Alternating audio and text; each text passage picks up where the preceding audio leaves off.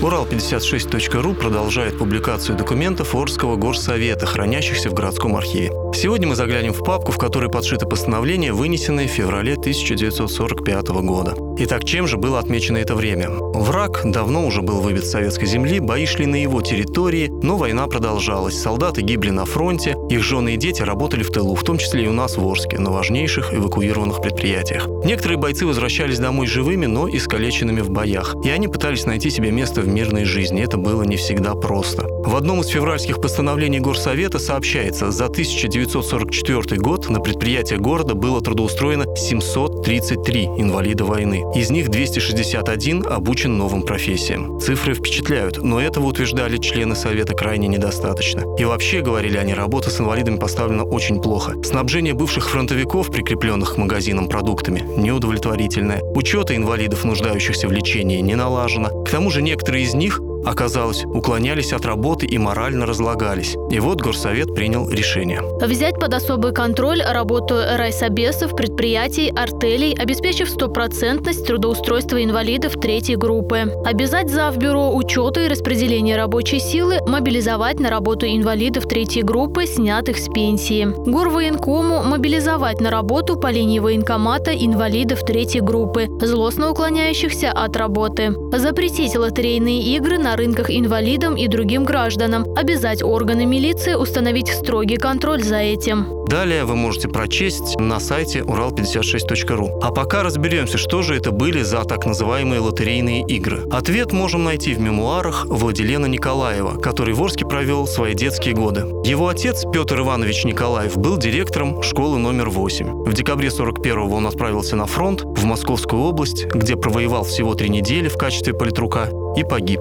отстаивая столицу. А Владилен Тогда ученик школы номер 6 жил в одном из орских бараков вместе со своей мамой Ольгой Владимировной. Кстати, она была учительницей в той же шестой школе. Сейчас Владилену Петровичу уже 85 лет, он живет в Геленджике и публикует свои мемуары в интернете. Кстати, мемуары эти могут стать настоящей находкой, сокровищем для орских краеведов. Не поленитесь, почитайте, это интересно. Так вот, мы связались с Владиленом Петровичем, и он разрешил нам опубликовать некоторые отрывки из своих текстов на нашем портале. За нашим бараком в районе ВЭС образовался стихийный рынок «Толчок». Здесь продавали хлеб буханками и ломтями, молоко, некоторые другие пищевые продукты, разные предметы одежды. Из-под полы продавали водку. Зимой прямо на снегу на каких-то подстилках сидели узбеки в своих национальных халатах и продавали урюк и изюм. Работали самостоятельные рулетки. Хозяин рулетки, обычный инвалид, зазывал публику. «Подходи, налетай, ставишь 5 рублей, выигрываешь 35». И было немало готовых рискнуть своими деньгами. Кое-где спорили и порой дрались пьяные инвалиды. Накануне Дня Красной Армии, который отмечался 23 февраля, Горсовет принял решение выдать детям фронтовиков не всем, а только нуждающимся в дополнительном питании подарки. Или, как они назывались в документе, пайки. 9450 орских детей должны были получить по пакету, в каждом из которых содержались, это интересно перечислить, 500 граммов крупы, 500 граммов жиров, 500 граммов сахарно-кондитерских изделий и 100 граммов мыла. По тем временам это был шикарный подарок. Еще одним способом поддержки семей военнослужащих было распределение гуманитарной помощи, приходящей из-за океана. В феврале 1945 года Горсовет принял постановление о распределении американских вещей подарков. Дело в том, что во время войны союзники, в том числе США, присылали в СССР множество грузов, как для фронта, так и для тыла. Тогда, например, в нашу страну впервые попали легендарные мотоциклы Харли Дэвидсон. Тогда же сюда направлялись сухогрузы с мукой, с непривычным для советских детей какао, присылалась и одежда. Давайте мы снова обратимся к воспоминаниям Владилена Николаева. К концу войны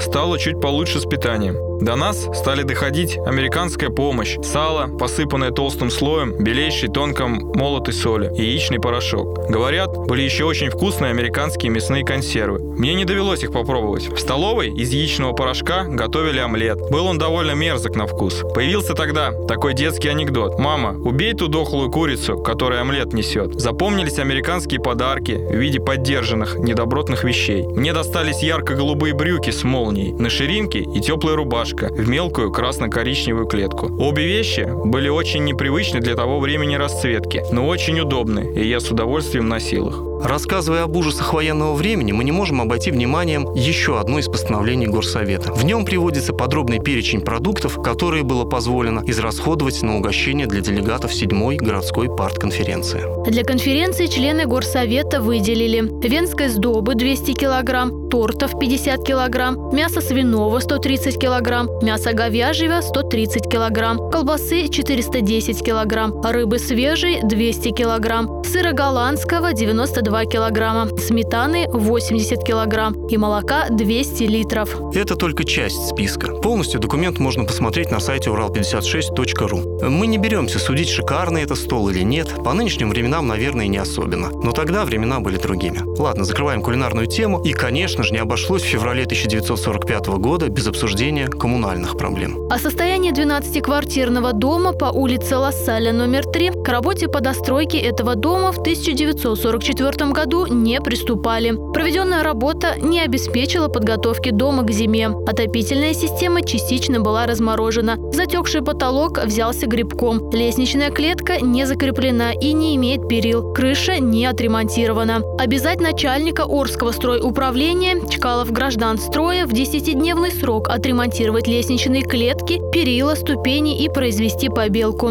Не позднее 1 апреля приступить к достройке данного дома. Обязать отдел водоканализации горкомхоза до 23 февраля отремонтировать отопительную систему. Обязать начальника гор электросети провести электроосвещение лестничных клеток. Предупредить ответственных, что если ими не будут к установленному сроку проведены работы, они будут привлечены к ответственности. Из постановления номер 113 от 12 февраля 1945 года. Кстати, дом этот существует до сих пор. Улицу Лассаля в 1957 году переименовали в Российскую, а улица Российская в 2001 году стала Российским переулком. А вот дом номер 3 как стоял, так и стоит. И, к слову, неплохо выглядит. На этом экскурсию в февраль 1945 года мы закончим. Но ровно через неделю, в следующую пятницу, вернемся к теме и узнаем, чем Орск жил в феврале, ну, какого года пока не скажем. Следите за обновлениями в нашей рубрике «Ретро-56».